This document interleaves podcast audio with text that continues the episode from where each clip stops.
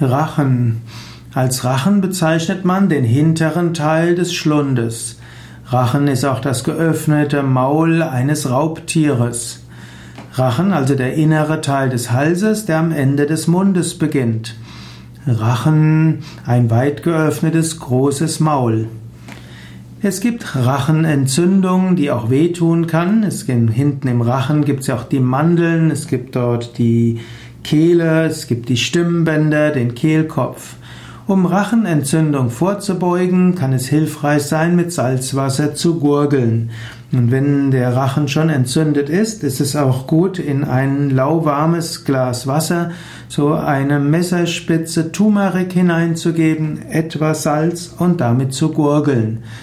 Salzwassergurgeln und Turmeric-Salzwassergurgeln kann helfen gegen Rachenentzündungen, sowohl vorbeugend als auch heilend.